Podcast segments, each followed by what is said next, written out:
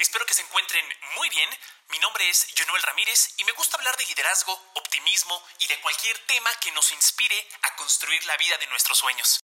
Los invito a compartir estos audios con sus amigos y familiares para que más personas se puedan beneficiar de ellos.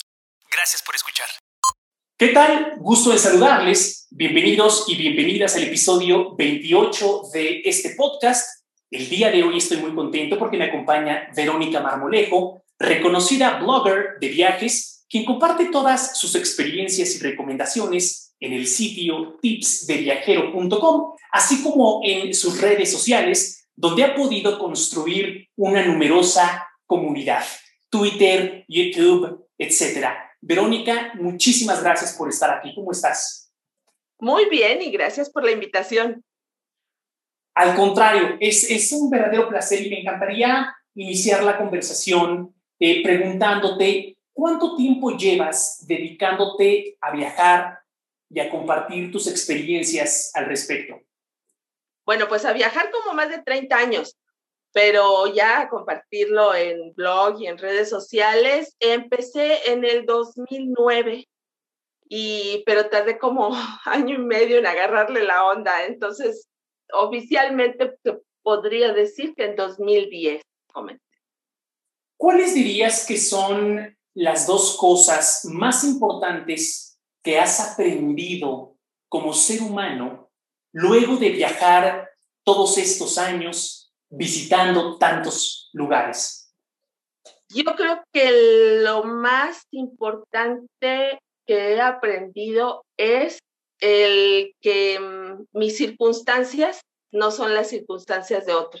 Empatía, que no vivimos igual y que muchas veces eh, nos vamos con la línea de decir, ah, yo en su lugar hubiera hecho, ay, pero yo hubiera dicho, no es cierto. Si no estás en esos zapatos, no. Entonces, creo que esa es la más importante.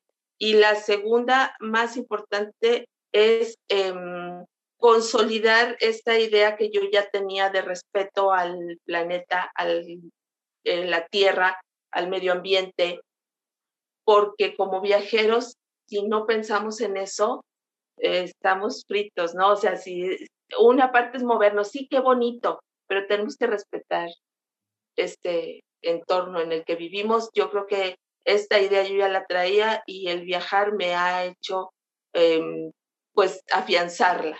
¿Cómo decides qué lugares visitar?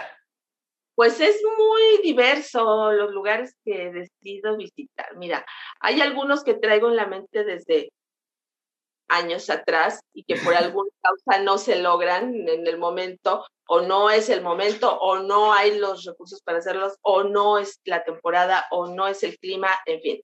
Hay algunos que ya los traigo por años y hay otros que de pronto digo, ay, hay que, quisiera hacer esto y se da, se da en el momento y se consolida rápido, rápido, rápido y no hay una cuestión que yo te pueda decir, eh, sigo esta forma para, para visitar los lugares a donde decido ir. No, cada uno es diferente. ¿Llevas la cuenta de cuántos países conoces o has visitado? No, no llevo la cuenta, no suelo llevar la cuenta ni de los ni de los viajes, ni los vuelos, ni los hoteles, ni los no. ¿Hay algún viaje? Perdón, adelante. Mucho ¿no? Pero, pero sí me da un me da causa un poquito de gracia cuando en el video dice eh, tres continentes, 80 países. A mí no me dice nada, ¿no? O sea, son números. No, no lo hago.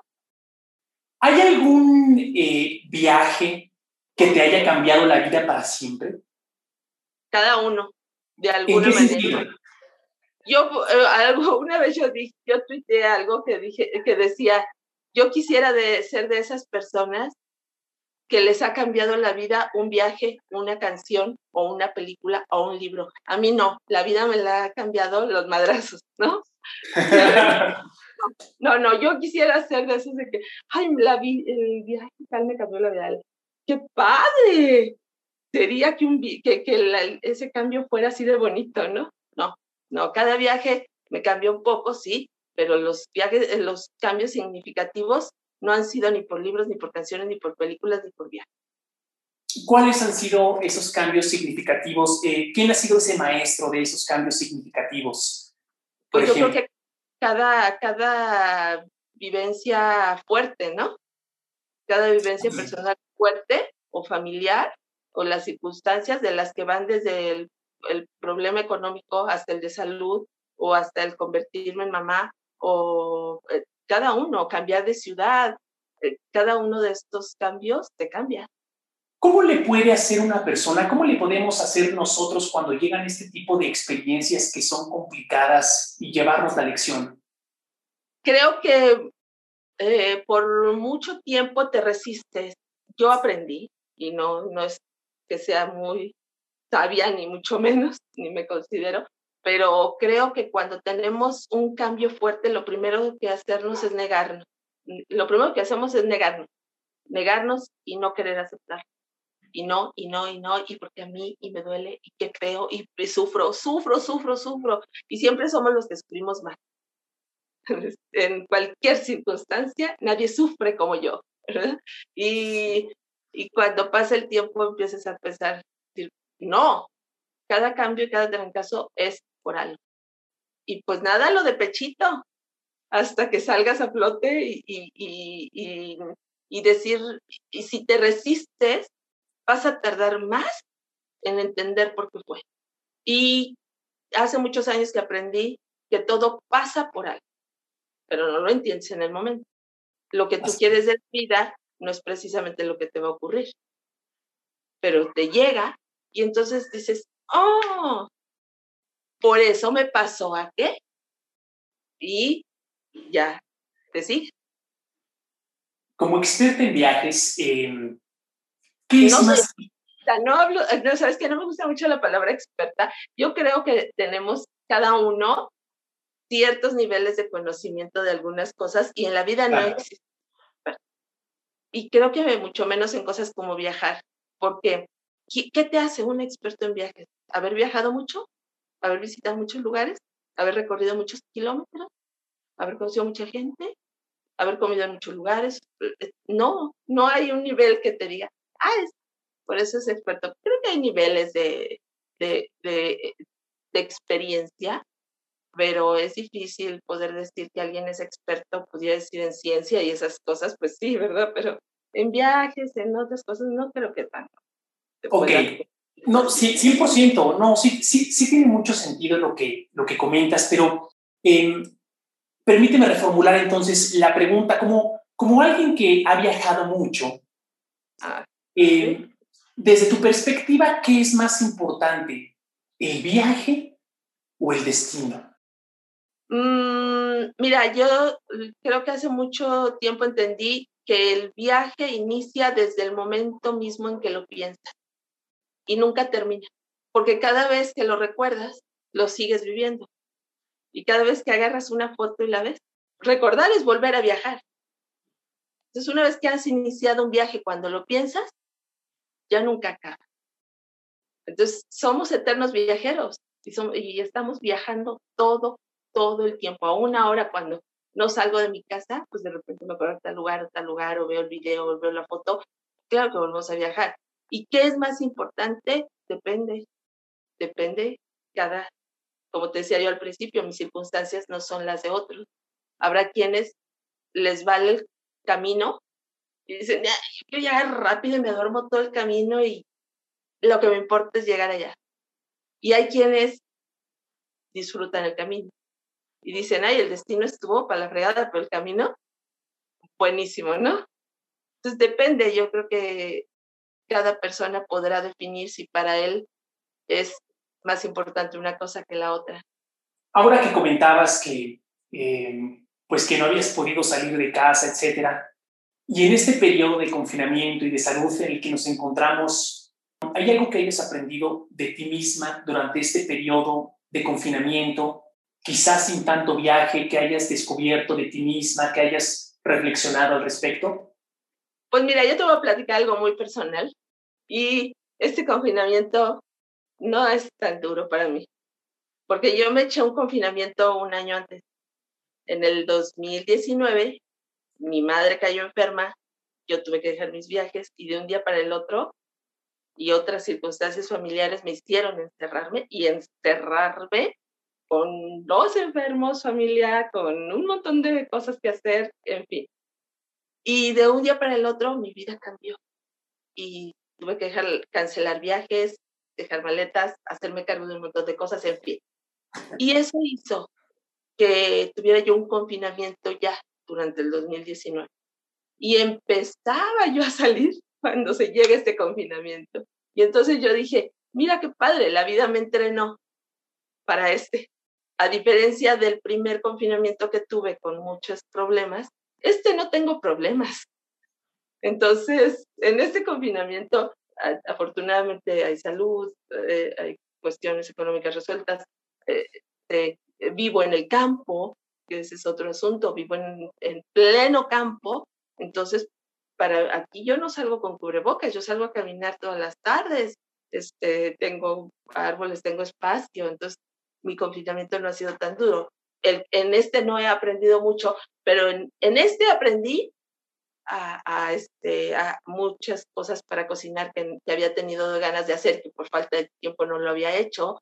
Aprendí a lavarme las manos, aprendí a, este, a mantener distancia, aprendí mucho de medicina que no tenía ni, ni idea que pasaba en el mundo. Y mi verdadero aprendizaje que me cambió todo fue un año antes. Y en ese aprendí a ser más fuerte y aprendí que era más fuerte de lo que yo imaginaba, porque hice muchas cosas de un jalón y lo resistí.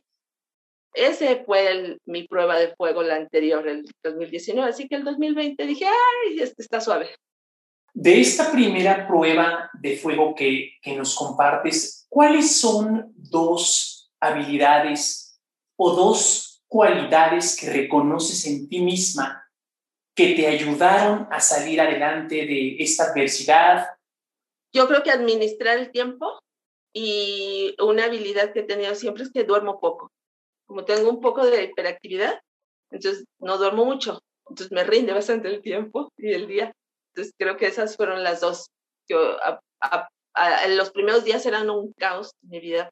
Corría para allá, corría para acá, no empezaba y me llegaba la noche y no había hecho esto, en fin.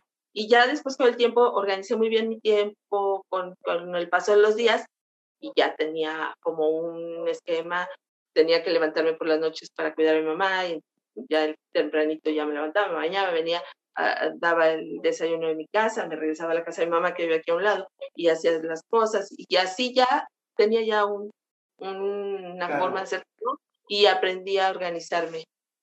Creo que esa fue una buena habilidad que me sirvió mucho en ese momento.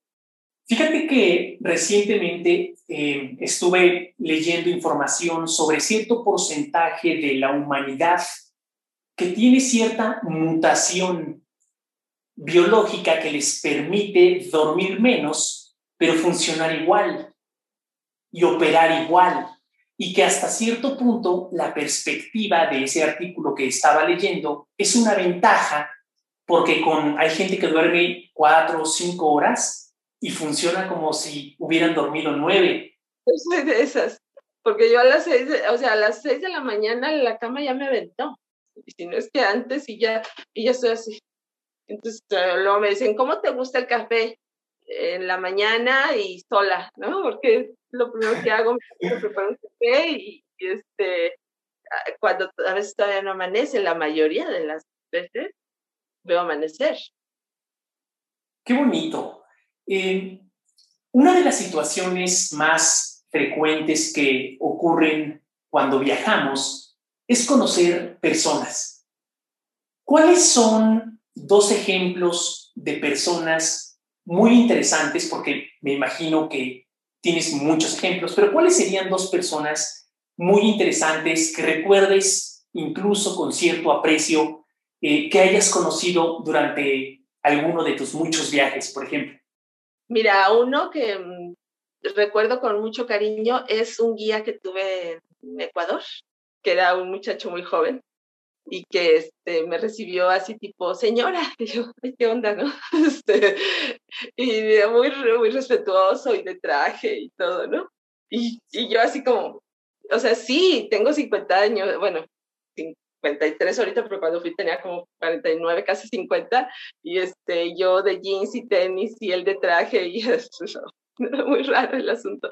Pero luego hicimos muy buena mancuerna y me contó su historia de su vida y realmente me dejó sorprendida que siendo tan joven hubiera tomado con tanta firmeza su condición y su vida y estuviera chambeando con tantas ganas. Em, él es una de las personas que recuerdo que me dejó una clara idea de que hay jóvenes con unas metas muy marcadas y que los trancazos, algunos chavos dicen, no, es que yo estoy en esta circunstancia porque en la vida me pasó, ¿no? Y otros reaccionan al revés y salen a flote porque les pasó esto y el otro y aquello, ¿no? Este muchacho lo recuerdo con con mucho cariño y, eh, y, con una muy, muy, muy buena historia que tenía él. Luego, pues eh, fíjate que en ese caso también recuerdo un guía, pues eh, en, en República Checa, y que nos contó sobre el socialismo cuando él era niño y, y cómo lo vivió. Entonces sí, también lo recuerdo mucho y digo, mira, no hemos vivido eso, y en ese viaje fue muy característico porque iba yo con mi hija. Entonces a mi hija le habían explicado el socialismo en la escuela, pero claro, de una maestra que no lo vivió, de un libro, de alguien que quizá tampoco lo vivió. Entonces estaba así, eh, impresionada con todo, ¿no? Y en la noche estaba impresionada. Dice, es que no pensé que eso fuera así. Y vivirlo ahí, verlo ahí y ver los edificios y todo lo que aún queda de esa etapa y el guía que nos compartió amablemente muchas experiencias, recuerdo muchos, dos, hay muchos, pero esos son de pronto los que me dejan algo en la vida.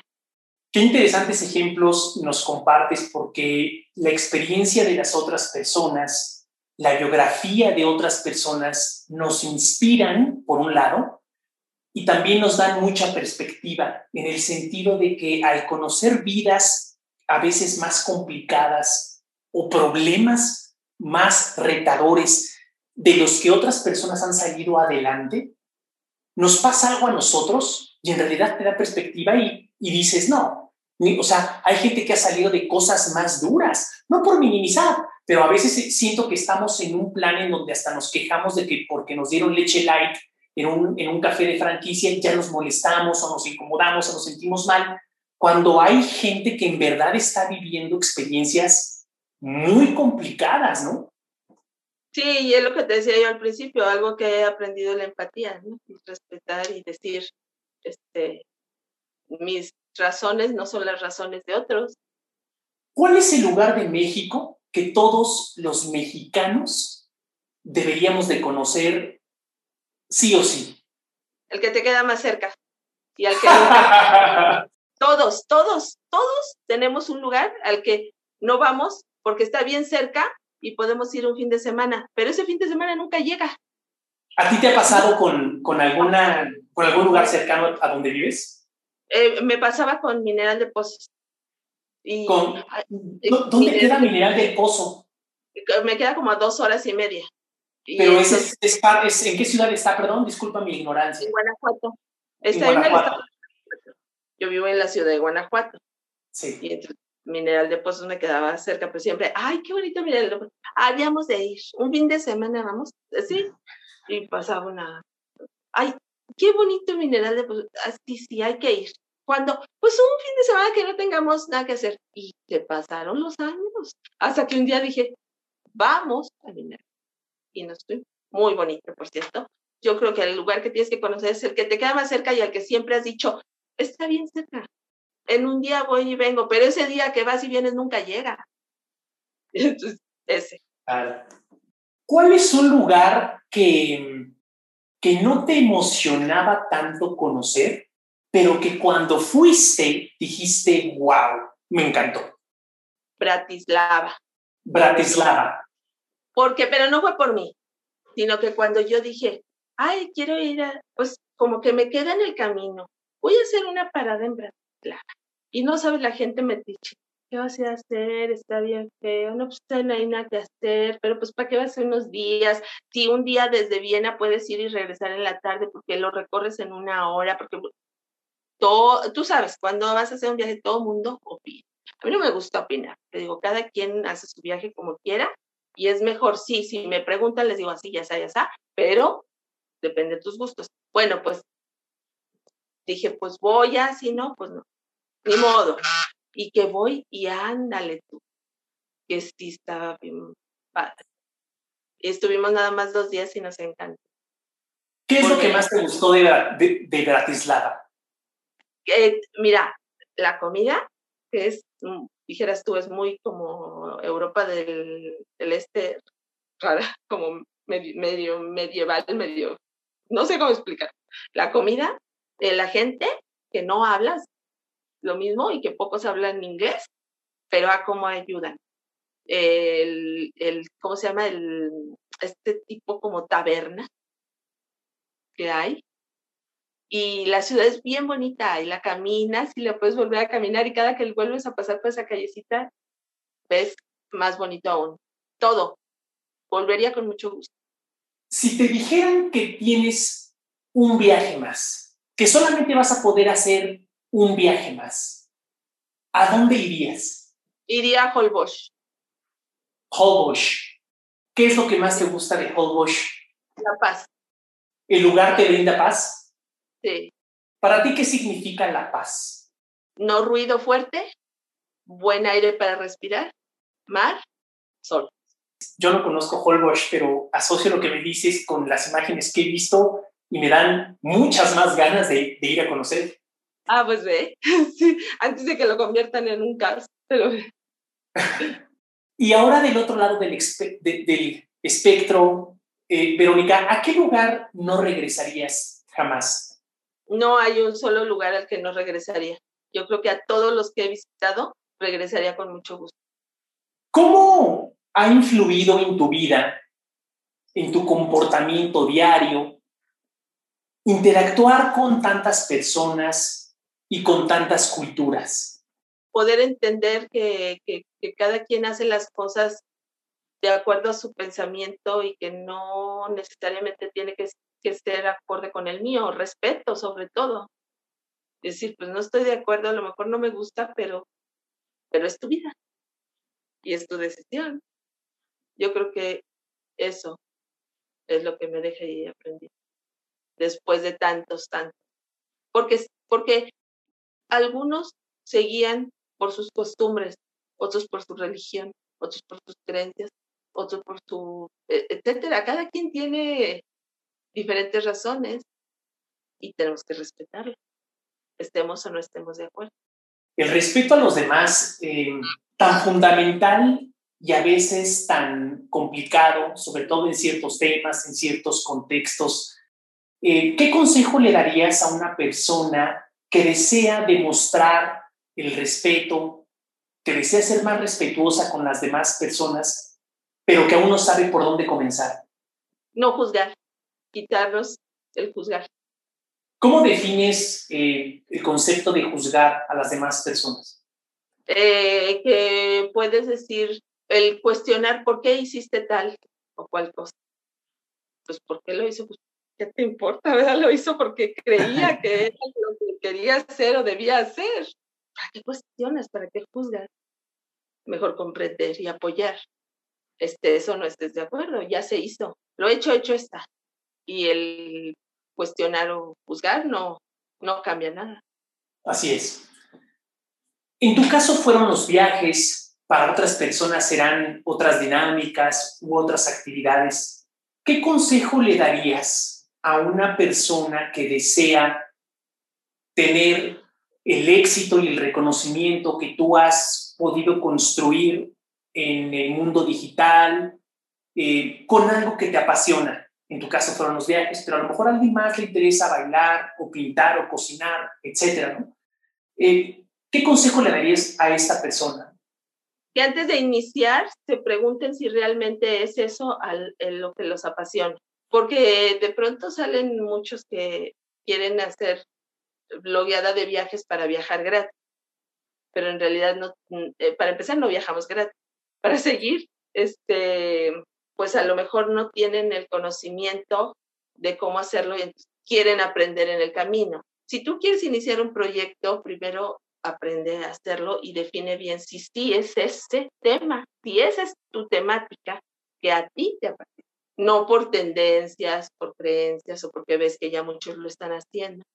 Si a ti te apasiona, define bien si primero que te apasiona y segundo que sepas eso, porque el escribir, por ejemplo, de viajes no significa que sepas de tres temas. Tienes que tener un buen de temas para poder hacerlo. Igual con cualquier sector al que te quieras dedicar, pues que te apasione y que sepas de él y que no tengas que estar aprendiendo en el camino.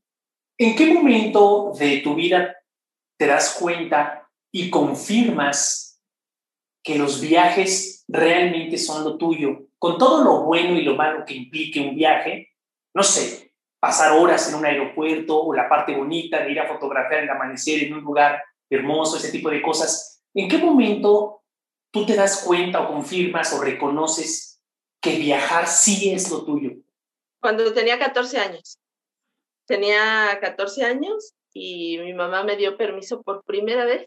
Vivíamos en Aguascalientes y me, da me deja ir a la Ciudad de México sola y me pone en el autobús, 14 años tenía, y me pone en el autobús en la noche en Aguascalientes y en la mañana mi tío me iba a esperar en la central de autobús en la Ciudad de México. Y este, wow, fue toda una aventura, ¿no? O sea, imagínate, chavita de 14 años y sola. claro, eran otros tiempos, hoy en día no mandas una chavita así sola en un autobús, ¿no? Pero en esos tiempos no teníamos lo que las inseguridad y todo esto de ahora. Y ahí, ahí dije, qué buena aventura. O sea, prácticamente me dejó mi mamá y me recibió allá, pero me gustó la sensación de libertad y de moverte y decir, ah, esto me gusta. Regresé y empecé a, a buscar qué otros parientes teníamos en otros lugares.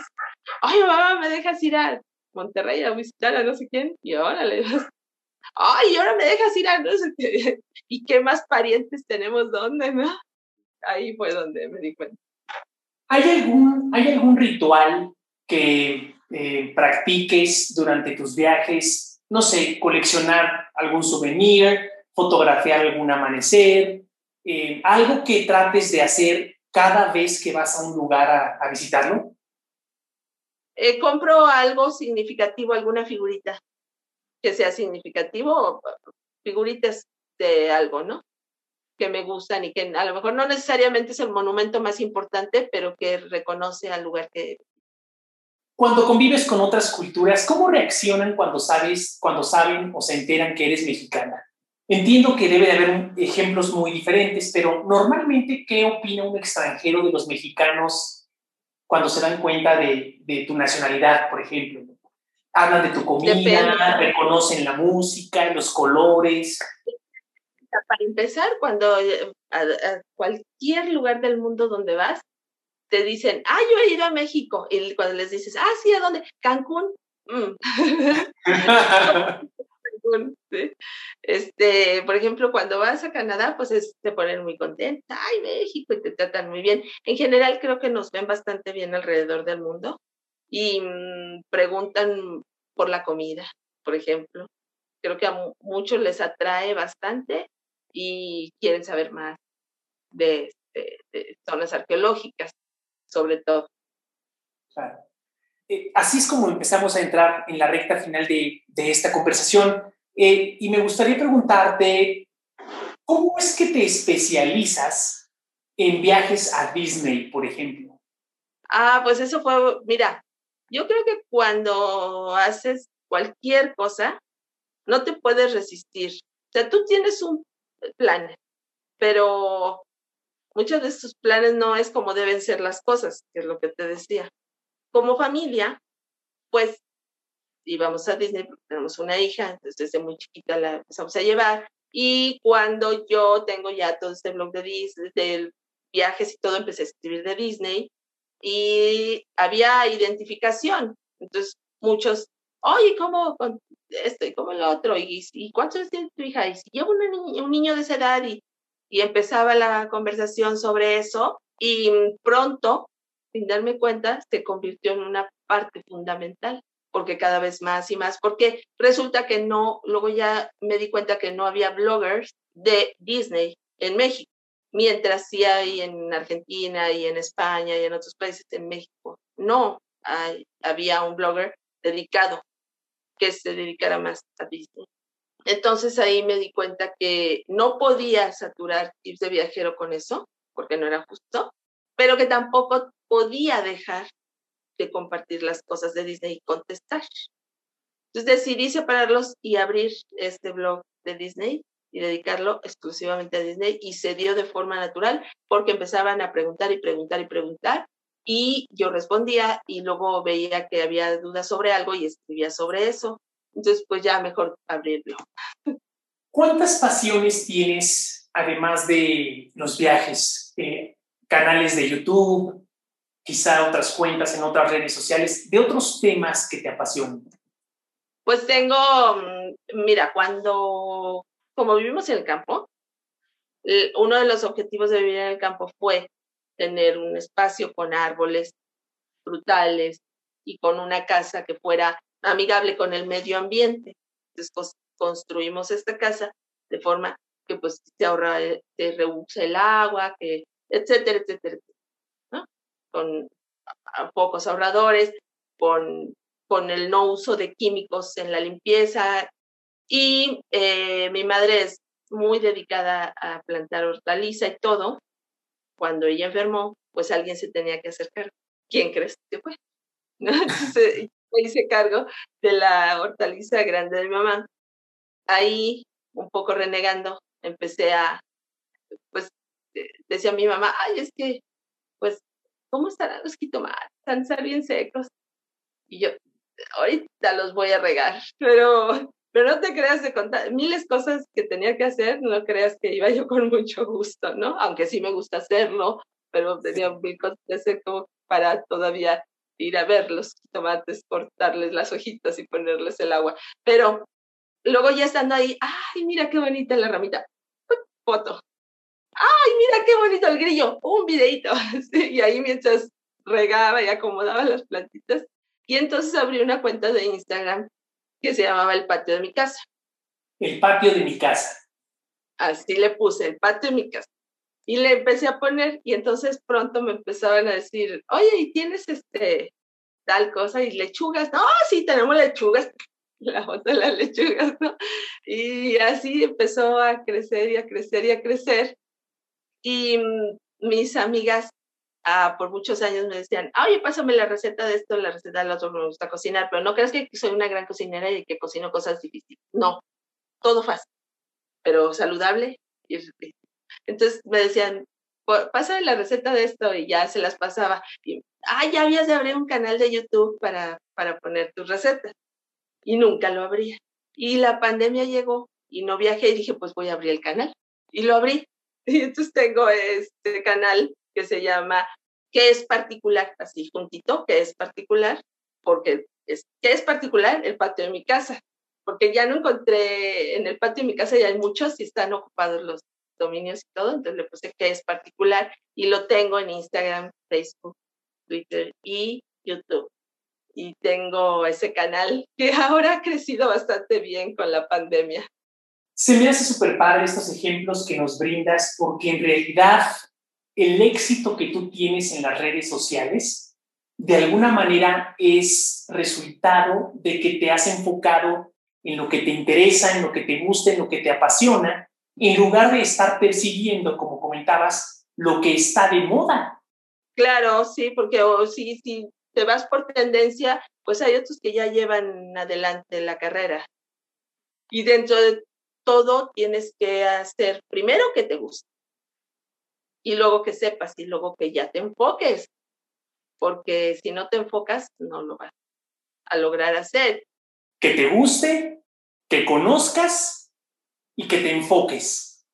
Sí, sí, porque a, a muchos nos gusta hacer algo, pero lo hacemos y, ah, ya, bye, ¿no? Como dice mi mamá, tiene tancada de yegua fina y carrera de burro viejo. sí. Y empieza. Es que, claro. Y es que, ¿sabes qué pasa, Verónica? Eh, que la gente somos muy consistentes con las cosas que nos gustan. A alguien que le gusta hacer deporte, claro que cada fin de semana se le va a hacer súper fácil, padre, sencillo, levantarse a las 6 de la mañana para ir a correr porque le gusta. Entonces, esta consistencia de la que hablas eh, y de la que acentúas tanta importancia, desde mi perspectiva, tiene que ver justamente con la pasión. La gente somos consistentes con lo que nos gusta hacer. Sí, sí, pero muchas veces queremos hacer las cosas nada más porque los hacen otros, ¿no? O porque, lo, o porque vemos que es la tendencia, o porque lo que está de moda, o porque quiero ser como fulanito o fulanita. No, yo no quiero ser como nadie, yo quiero ser como yo, con mis formas, y creo que eso es más neta y más válido. Que esa es la última ventaja competitiva de cada persona, que eres única, tu personalidad, y eso lo plasmas a un tema que pueden hablar 10 millones de personas, pero nadie como tú, si uno es honesto con nuestra propia personalidad y con nuestro propio estilo, ¿no? Sí, sí, sí pues eh, última pregunta, Verónica, eh, ¿cómo defines el éxito? Para ti, ¿qué es el éxito? Que estés feliz, nada más. Si te hace feliz, ya tienes éxito.